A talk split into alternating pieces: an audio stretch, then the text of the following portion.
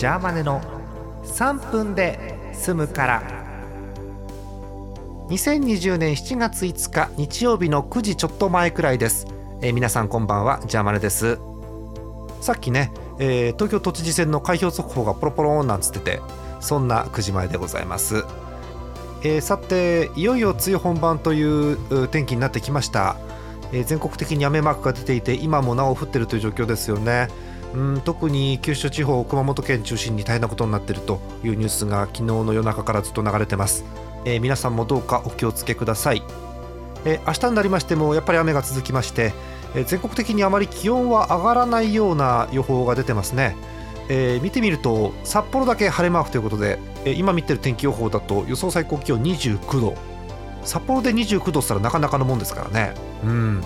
なんかお天気のこう振れ幅が大きくて嫌になっちゃいますね。はい、えー、そんな中お便りご紹介していきましょう、えー、最近聞かなくなった言葉ということでいただいております。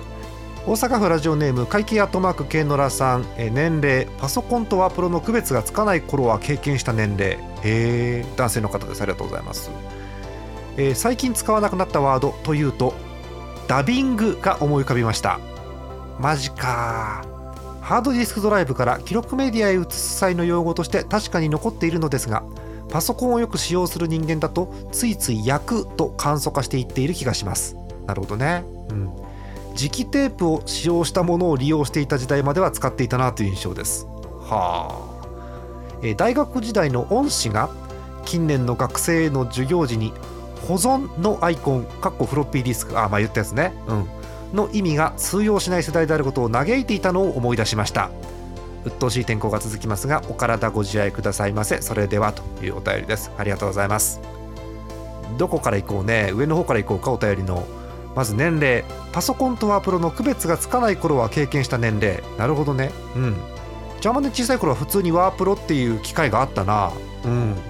ね、今でいうところのファンクションキーのところにデカデカと漢字で「機能」って書いてあった記憶はあるんですけど。うん。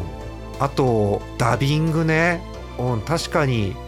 何だろう。DVD とかブルーレイって機械使うとまだダビングっていう表現使ってますけどまあ焼くって言うよね楽だからね。うん。記録メディアもねだいぶ移り変わってますからね今ね。もうだって記録メディアっていうかもうクラウドでしょ？完全に。ね。今なんかクラウドの容量とか気にしてますけどもう気にしない時代すぐ来ますよねきっとね。うん。イオシス始まった頃なんか CD 焼けるだけですごいなって言ってたもんね。